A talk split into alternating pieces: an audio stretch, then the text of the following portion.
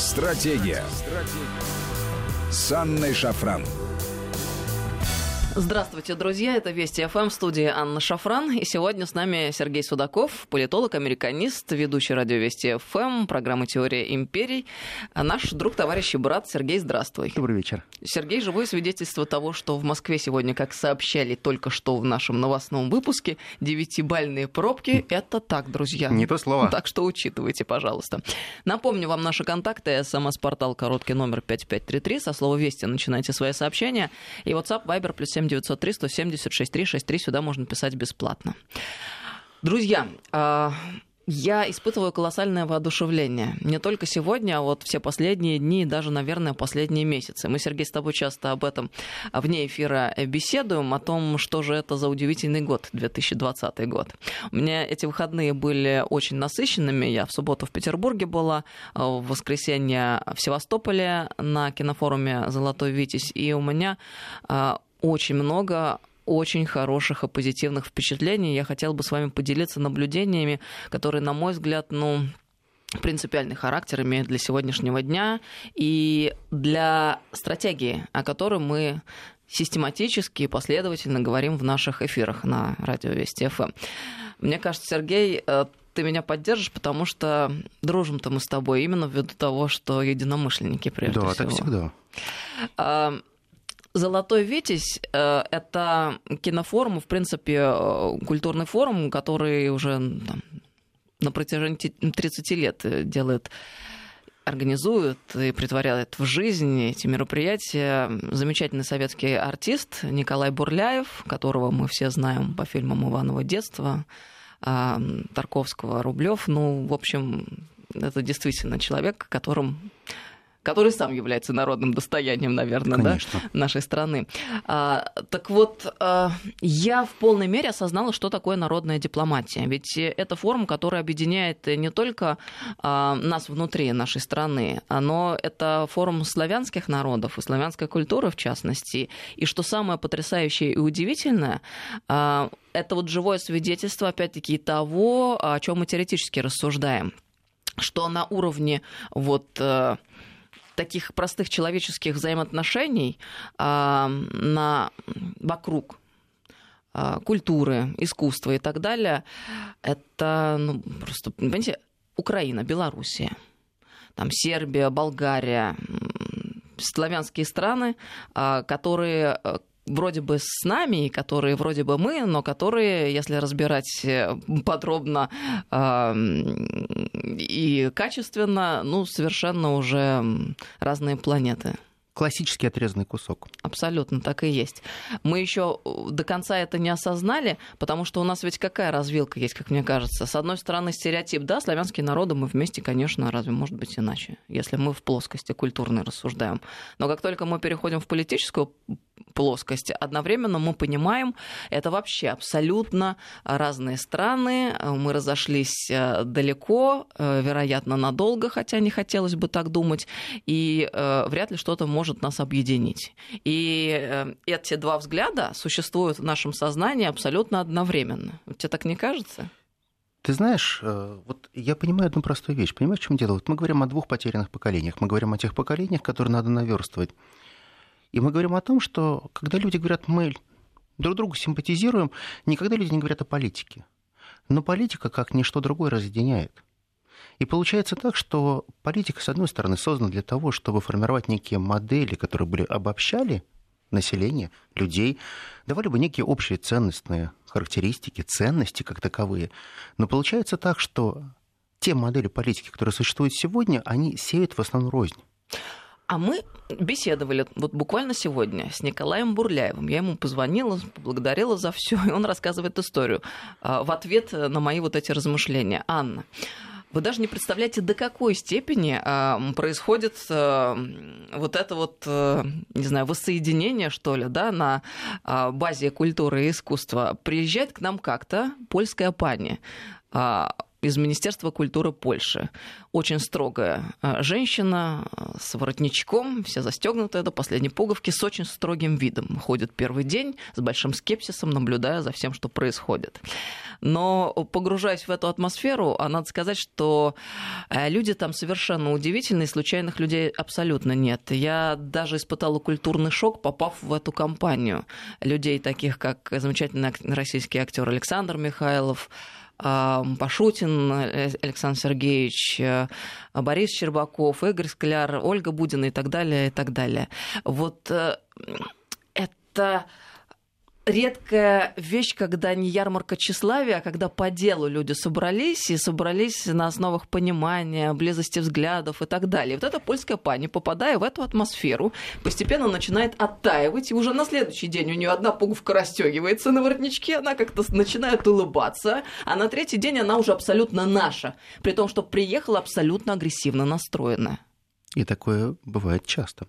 Знаешь что, вот я очень много такого видел, и у меня были одно время частые поездки в Калининград, и я как раз видел вот этот весь негатив, который проявлялся со стороны поляков к нам. То есть абсолютная агрессия, даже злоба. А отчасти они все время говорят, у вас там в России, а мы и они, мы жесткие враги.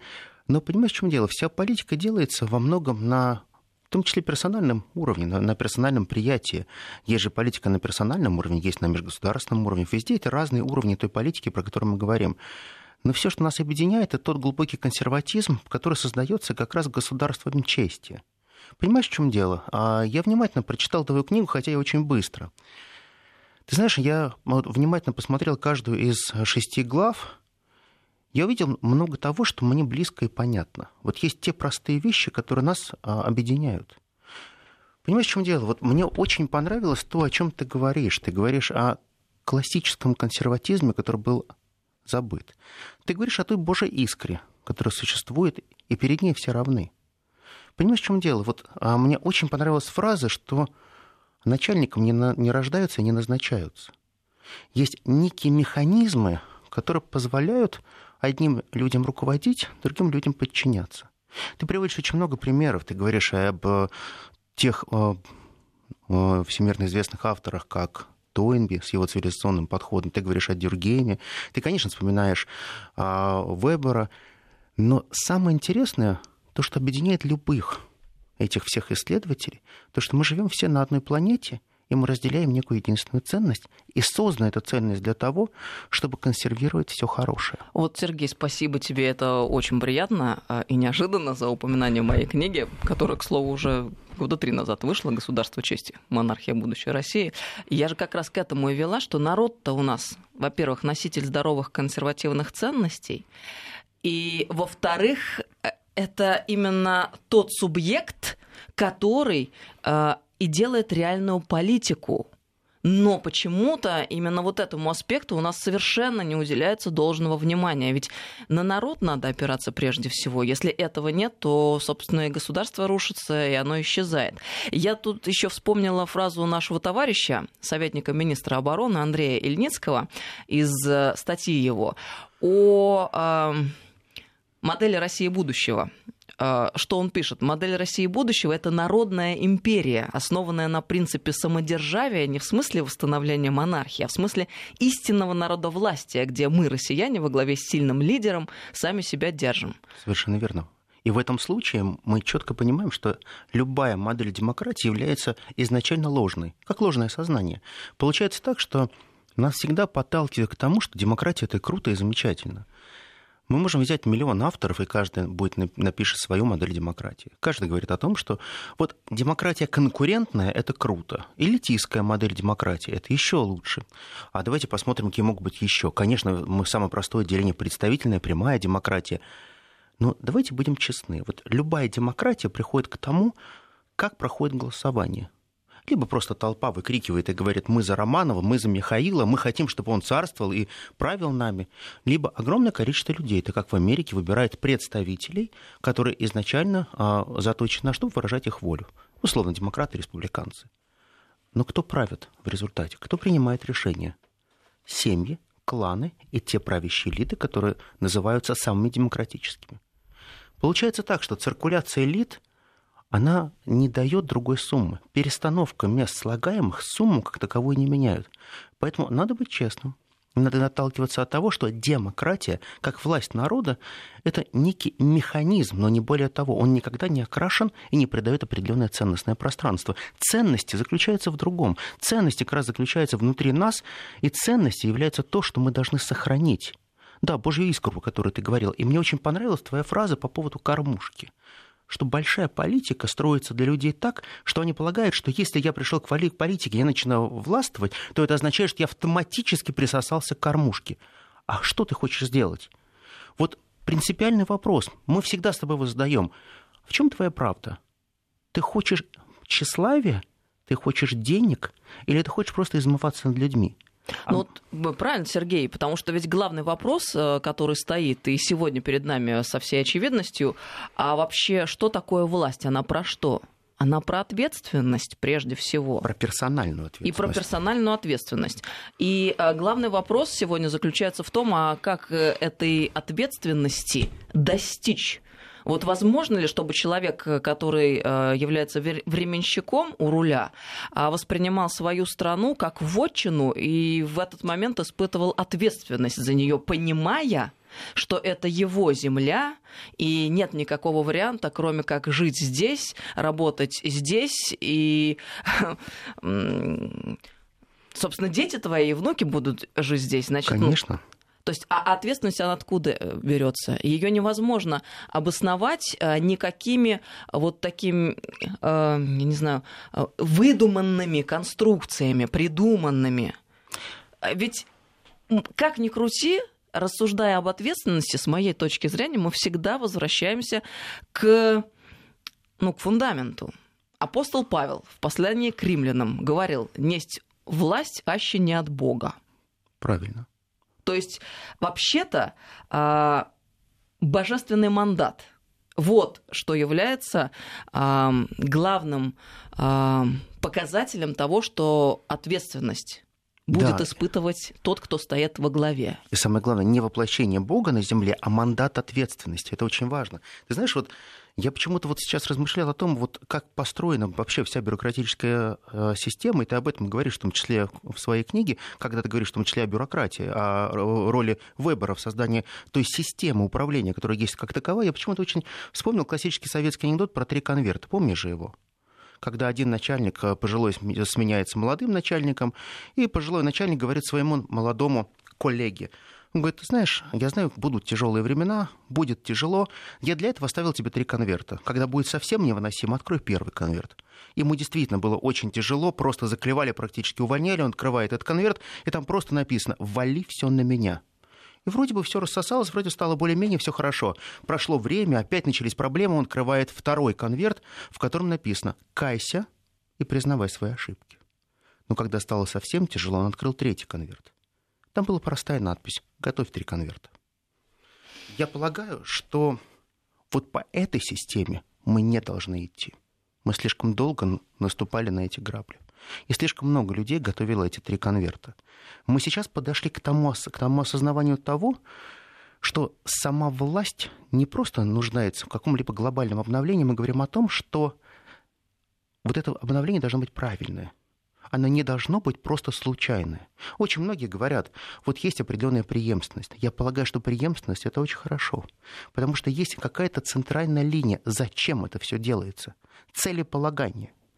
Мы каждый раз говорим о том, что а, если есть какой-то курс, его нужно поддерживать. Вы можете сколько угодно приводить Америку в пример, но простите, всегда было основная линия в Америке, которую демократы поддерживали и республиканцы, потому что они очень сильно ценят свое государство.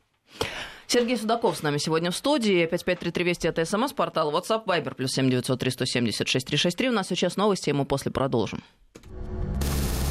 Стратегия. Стратегия. С Анной Шафран. Здравствуйте, друзья. С нами сегодня Сергей Судаков, 553320, это смс-портал и WhatsApp Viber, плюс 7903 176 363. Сюда можно бесплатно писать. Мы издалека с Сергеем сегодня э, зашли, рассуждаем о вопросах государственного устройства.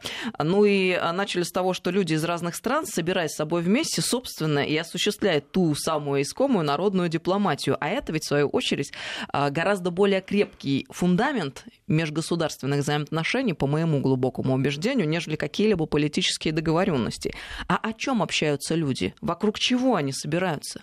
вокруг прежде всего и очень часто культуры. И ведь в конечном счете мы должны понимать, что культура формирует образ будущего и государство создает. Это сегодня вопрос культуры, сегодня вопрос политики и государственной безопасности. Ты вот спасибо тебе большое, Сергей, упомянул сегодня мою книгу «Государство, честь и монархия. Будущее России». А я ведь об этом еще в 2018 году писала. А происходит все это сегодня. Вот Конечно. мы становимся свидетелями этого. Так потрясающе. Кстати, спасибо тебе за упоминание. Меня премируют за нее в этом году. Всего Клёво. ничего прошло. Три года.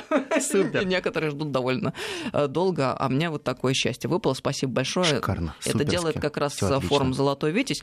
И вот смотри, э, к чему я веду. Что первично мы сегодня должны для себя осознать? А это важно, когда мы говорим о вопросах государственного устройства. Дух или материя? Все тот же основной философский вопрос. Человек или экономика? Экономическая польза. Вот я немного иллюстрирую эту ситуацию. Смотрите, у нас э, недавно в Ливадийском э, дворце, в Ливадийском парке был открыт памятник нашему великому императору Александру Третьему, который говорил о союзниках России, армия, флот. Но сегодня мы должны говорить, что третий союзник должен быть. Это дух.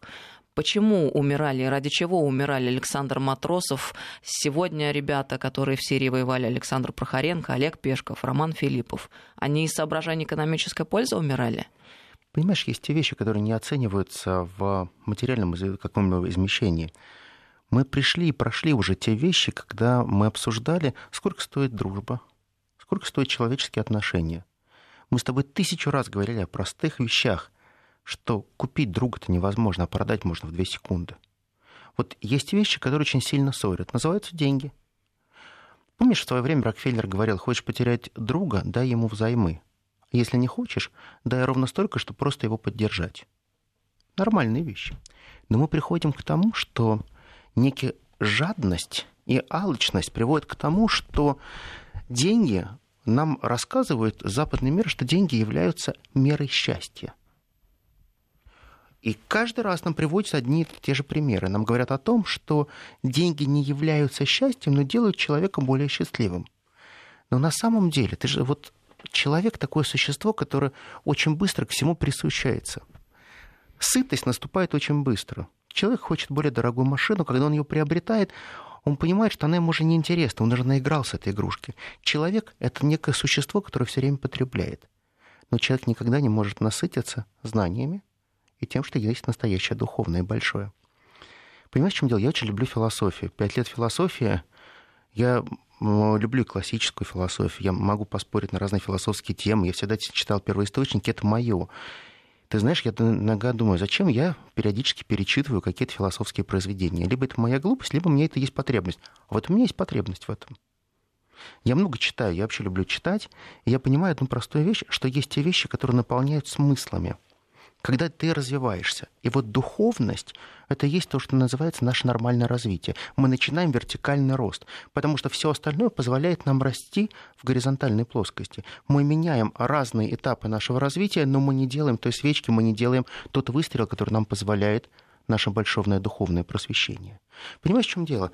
Когда человек говорит, я сегодня начальник, и мне очень здорово и замечательно, все временно, все проходит. Но надо понимать, что человек привносит. Духовное основание позволяет привносить гораздо больше. Любить — это значит отдавать, не получать. Вот это надо осознать. Надо осознать, что человека не могут любить за что-то. За что-то могут только ненавидеть. Вот тебе дана ноша, нести ее достойно. И никогда не оборачивайся, не говори, зачем ты это делаешь.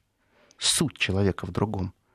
Человек — такое существо — Понимаешь, в чем дело? Мы очень сильно отличаемся от других. Мы, россияне. Ты знаешь, а, мы легче, более легко прощаем. Мы очень ранимые, мы очень сильно огорчаемся. Но у нас есть очень важные качества. Мы, когда тяжело, мы очень легко объединяемся. Почему? Потому что мы не растеряли того самого духа, на котором и Да. зиждется русская цивилизация. Да. Вот я не понимаю, а, ради чего а, русскому человеку погибать, если во главе угла государство ставит и позиционирует экономическую пользу? Ради чего мы должны быть вместе, а, объединяться, ради чего собою жертвовать и вообще на каких основаниях э, ну, мы должны хранить свою культуру, историю и так далее, если главное это экономическая польза?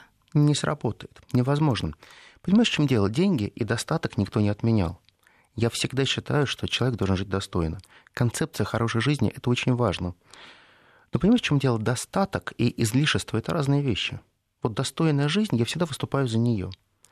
Но ее невозможно достичь, если ты будешь идти неправильным путем. Я полагаю, что есть тот путь, который уже в нас заложен. Это тот, путь, который называется простое божественное начало, божественная искра, что угодно, голос внутри нас, который называется совесть. Хочешь э, простой пример?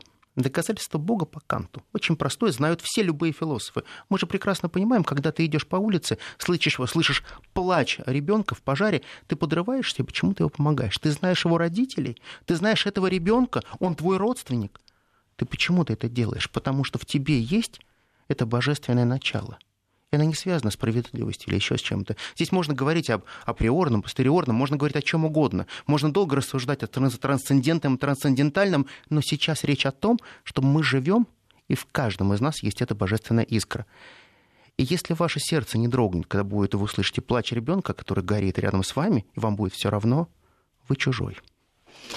И э, продолжая эту мысль, если проводить параллели, а если человек исходит не из этих установок, а вот является тем самым чужим и другим, а, то какую модель он мультиплицирует? В этой модели такого общества э, человек это, в общем-то, издержка. Но если опять-таки исходить из Материал. соображений экономической пользы. Материал. Это винтик, это механизм а, в общей машине, и а, при определенном стечении обстоятельств это, конечно же, издержка. И люди это вообще издержки.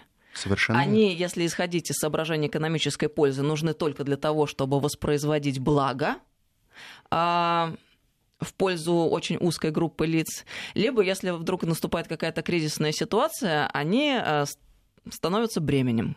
Совершенно верно. Ты об этом же и пишешь. Ты же говоришь о том, что вот этот механицизм, который приходит к нам в современности, а он как раз говорит о том, что современные системы, они становятся чересчур механист- механистичными. Они становятся без, а, ну, я бы сказал, наверное, бездушными все таки Понимаешь, в чем дело? Вот мы можем очень долго спорить, когда в человеке появляется душа и когда появляется эта божественная искра, но понимаешь, в чем дело?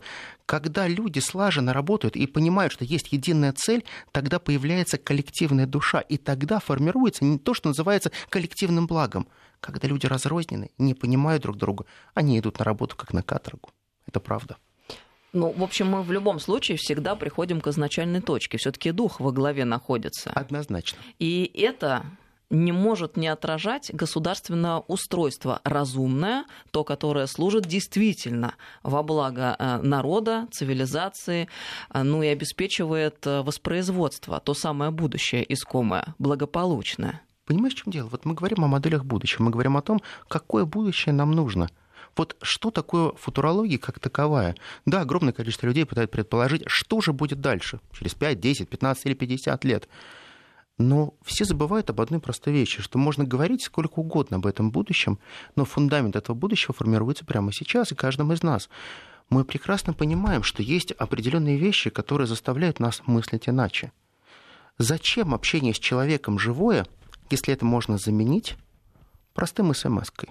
Зачем человеку звонить и услышать голос, если можно просто написать по одному из мессенджеров? Это же все очень просто, это упрощает. С одной стороны, все говорят, вы знаете, есть новая, э, новая этика. Конечно же, надо сначала написать, потом не звонить. Хорошо, дай бог, пусть так и будет. Но есть вещи, которые невозможно подменить. Вот невозможно. Человеческую химию невозможно переслать в смс. Но не работает это. Можно сделать перевод денежный, но не химию. Ну вот 2020 э, в этом большое нам подспорье. Я вот поймала себя на мысли, когда начала ездить, вести разные мероприятия, принимать в них участие, что не могу никак напиться из э, источника душевного тепла после этой огромной засухи, которую мы пережили вместе. Да, есть такое. Понимаешь, в чем дело? Люди очень сильно изменились. Тот страх, который поселился в сердцах, это стало большой катастрофой для каждого. Понимаешь, в чем дело? Я, я прекрасно помню, когда ты идешь по улице, люди тебя шарахаются переходит на другую сторону, то вдруг что-нибудь произойдет. Неважно, в маске ты, не в маске, потому что от тебя бегут как от чумного, и я видел эти миллионы раз. Какая-то произошла небольшой надлом душевный надлом, очень сильный душевный надлом. И понимаешь, в чем дело? Он очень сильно прогрессирует тогда, когда мы говорим, что надо постепенно разрушать те коллективы, которые были созданы, коллективы в школе, коллективы в институтах, те коллективы, которые позволяют формировать то, что называется коллективная душа, о чем мы говорим. Это очень важно. Понимаешь, единомышленники по телефону не появляются. Единомышленники — это не те, кто играют в коллективные игры. Единомышленники — это те, кто приходят тогда, когда их не зовут. Люди человеческое общение, душа, душевность. Вот какие мы термины используем, когда описываем это состояние. Да. И э, неизбежно приходим к тому, что э, первичен все-таки дух. И так было ведь, что самое интересное, на протяжении практически всей истории человечества. Это вообще не подвергалось никакому сомнению. И я сегодня уже убеждена, что так, во-первых, опять может быть, и так, конечно, должно быть. Потому что, а, когда мы говорим о Царстве Божием, то мы понимаем, что это Царство Божие. Конечно. Там есть престол и те, кто ему служат. И а, были Медичи, великие правители Флоренции, там был Людовик XIV, были российские императоры. А все эти люди э, трудились во славу Божью. Я это говорила и говорю. И они создавали великие государства и великие империи. Да, и что они с собой забрали. Вот это очень важный момент, понимаешь, в чем дело? Вот ты правильно сказал про Медичи. Медичи стали э, теми, кто создали ценность культуры как таковой, ценность произведения культуры. Ведь Лоренцо Медичи сделал очень много для того, чтобы создать именно то, что называют классической ценой для искусства. И Козима, и Лоренцо, в общем, конечно, вся династия. Конечно же. Они сделали очень много. И денег потратили на это прилично. Сегодняшняя Флоренция — это музей под открытым небом. То только там ты можешь увидеть то, что ты не видишь нигде. И это стоило очень дорого. Да, они были очень жестокие, потому что они даже из казни сделали то шоу, которое продавалось очень хорошо. Бизнес на всем. Политика, она убивает, но политика может и воссоздавать очень много. Дело в том, что мы всегда говорим, в чем в чьих руках меч или режущий предмет. Это может быть меч, который рубит головы, это может быть скальпель, который спасает жизни. Выбор за человеком. Автомат не убивает, убивает человек. Запомните это. Ни одно оружие не стреляет просто так. Стреляют только люди и режет, убивают тоже только люди. Все внутри нас. Когда нам говорят, политика — это грязь, запомните одну простую вещь. Политика состоит из людей, из обычных людей, из бедных, из богатых, из разных. Мы все не являемся грязью. Это кто-то почему-то очень четко хочет выразить свою мысль, если ему не нравятся те представители элит, которые зарекомендовали себя не очень хорошо. Ну тогда говорите о них, а не говорите о тех всех, кто составляет большую политику. Ну и вот э, что я хочу сказать, продолжая твою мысль и нашу беседу с тобой, Сергей. Вот смотри, как интересно получается. Религиозность ведь на самом деле лежит э, в основе любого государственного устройства. Ну и в данном случае нас интересует э, монархия. И она является, в моем понимании, абсолютным выражением э, идеальной формы правления. Почему? Потому что де-факто э, в любом случае, э, что бы ни было, да, как бы ни называлась нынешняя модель, по которой существует государство, они все равно сводятся к монархии, которая лежит в основе всего. Другое дело, что есть паразитические институты, которые являются фиговым листком на теле монархии. Но вот религиозность вообще лежит в основе всего. И мы же должны понимать, что любое нерелигиозное религиозное мировоззрение, оно в реальности религиозное или крипторелигиозное. Потому что э, кризис религиозности, он же не в том, что религия исчезает, а в том, что люди перестают осознавать ее актуальность. Ведь атеизм это тоже религия. Конечно. Но только там другой, скажем так, пантеон богов и другой Конечно. обряд. Конечно. Отрицание это тоже Понимаешь, ответ нет, это тоже хороший ответ. Когда человек говорит нет, не верю, тогда всегда возникает следующий вопрос, а во что ты веришь? Вот когда человека бросают из самолета без парашюта, почему-то его атеизм куда-то улетучивается. Ну вот сто процентов улетучивается. Ну вот смотри, кризис религиозности, он же в свою очередь и поражает тот самый, а, то самое пренебрежение долгом, о котором мы говорили в начале с тобой. Долг, честь и равенство перед чем? Перед законом и Богом. Совершенно верно. Понимаешь, в чем дело? Когда нам говорят, что, понимаешь, вот все люди э, рождены равными, нам об этом говорит западный большой мир, не рождены равными. Мы всегда все разные. У каждого своя судьба. Мы, мы все равняемся перед чем-то, что является выше и больше нас. Перед Богом мы все равны. Мы все пришли к голышом и уйдем ни с чем, с пустыми руками. Даже самый космически богатый человек уйдет с пустыми руками, пусть даже в золотом гробу. Ну вот смотри, как получается. Если мы с тобой выяснили, что религиозность никуда не исчезает, то ведь на самом деле а, монархия-то тоже никуда не девается. Просто люди перестают осознавать ее актуальность и полагают, что некоторые государственные институты, которые вот паразитируют на монархии, как раз и составляют суть государства. Но этот, кстати, паразитизм не обязательно приводит к каким-то пагубным последствиям. Иногда а, там Э, даже выборы, парламент, конституция вполне уживаются самодержавием, которое успешно функционирует, но при этом выглядит как демократия. Кстати говоря, мне кажется, здесь хороший пример Соединенных Штатов Америки, которые де-факто криптомонархией являются. Понимаешь, в дело? Ты очень удобно, очень удачно раскрыл данный термин, мне он очень понравился. И как раз это из твоей книги. Потому что ты правильно показала, почему вот моноархос, единовластие. Да правильно, единовластие было всегда. Но возникает ключевой вопрос, который мне, вот, например, крайне интересен. А что важнее, власть вождя или жреца? Как она распределяется? В той же самой демократии. Ведь демократия, по большому счету, приходит к простой формуле единый человек, который принимает итоговое финальное решение. Вы можете говорить об институте сдержек, противовесе. А чтобы при монархии не существует института сдержек и противовесов? При самодурстве только это не существует. При диктаторе это не существует. Мы тысячу раз с тобой говорили, что при диктаторе все равны, а именно равны нулю. Все. Вот на этом надо поставить точку. При монархии всегда существует механизм сдержек и противовесов, и он очень жесткий. Ни один монарх никогда не пойдет против воли своего народа. Вот это, кстати, ключевая фраза. Потому что современное правление, оно ведь обременено и паразитическими институтами и дефицитом чувства долга, о чем мы с тобой говорим. И, э, к сожалению, но это надо констатировать, очень часто выражается а, там а, обладание властью в том, чтобы урвать побольше и вывести подальше. Это откуда еще раз? От того, что правители или люди, облеченные властью, не сознают а, страну или территорию, которую они управляют, своей вотчиной. Они не являются ее хозяевами не в состоянии просто стать подлинными хозяевами, просто не верят, что такое возможно в реальности. Но такое ведь возможно быть хозяином своей страны. Просто надо, на мой взгляд, привести, наконец, форму в соответствии с содержанием. Вот и все. Понимаешь, в чем дело? Я полагаю, что вот э, есть те шаги, которые у нас происходят. Есть огромное количество конкурсов, лидеров э, выбирают и так далее. Но понимаешь, в чем дело? Вот э, очень тяжело выбрать того человека, который является душой компании, того настоящего лидера. Понимаешь, в чем дело? Лидера невозможно выбрать исключительно по компетенциям. Мне очень понравилась у тебя фраза, которая звучала очень просто. Ты э, цитируешь очень хорошие слова. Диплом не является определяющим лидерство. Диплом не определяет того, что ты можешь быть управленцем. Твой диплом – это просто один из факторов того пропускного билета, который тебе дает жизнь. Ведь концепция твоей эрудированности – это только начало. Ведь если народ не идет за тобой, то у тебя нет определенного доверия к тебе.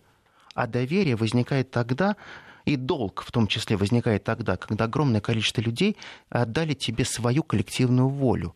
Потому что ты правильно говоришь, не существует как такового коллективного договора. Кто-то его подписывал, я лично не подписывал. Когда мы говорим о том, как создавалось государство, но мы говорим о том, что мы отчасти всегда передаем часть своего суверенитета человеку, который нами управляет. И мы всегда хотим, чтобы это был тот человек, который является божественно избранным. Ну вот смотри, а что мы имеем сегодня? А что такое президентская республика, именно президентская республика? На самом деле это самодержавие, но только без божественного мандата. Что такое выборы? Это передача власти преемнику де-факто. Что такое парламент? Представительский орган у нас, да, при исполнительной власти. Совершенно но если верно. положить руку на сердце Совершенно и говорить верно. честно, откровенно, а чем занимается президент каждые 6-12 лет? Готовится к выборам, и, и, там в абсолютном своем выражении, да? А, а с чем он должен заниматься? Он должен быть хозяином своей страны, а, испытывать ответственность, а не страх перед следующими выборами. Мы как страна огромная, от Калининграда до Владивостока, не можем мыслить категориями 6-12 лет. Мы должны мыслить 50, 100, 150, 200 лет вперед. Вот как мы должны жить. И простой путь, на самом деле, существует. Привести в соответственность, в соответствие архетипы нашего сознания к реалиям, в которых мы живем. Мы же действительно живем так. Ну разве нет? Ты знаешь, мы с тобой очень много говорили про Римскую империю. Извини, президент это государь, а федерация это эвфемизм. Слово э, империя.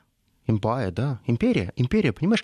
Не, не надо сочинять, не надо изобретать велосипед, все уже изобретено до нас, понимаешь, в чем дело? Современная демократия, прошу тебя, это власть политтехнологов. Давайте вот честно называть вещи своими именами. А монархия это власть ответственности и чести. Знаете, вот те коллеги, кто действительно проходил выборы, их много, все те, кто участвовал в выборных технологиях, все прекрасно понимают, как действительно это функционирует.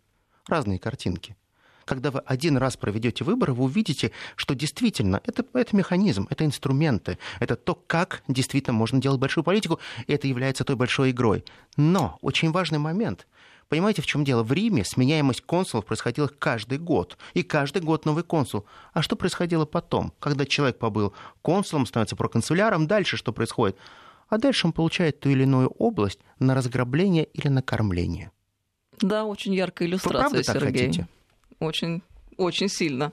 А я вот еще что хочу заметить. Ведь институт монархии, он заменяет надуманную идеологию, что важно. За веру царя и отечества не надо ничего придумывать. Сама по себе просто а, красивая, величественная форма правления, открытая, сильная. И, между прочим, не только средство, но и цель. И та самая русская идея, которой в свое время был коммунизм, между прочим. Ничего придумывать не надо, все есть.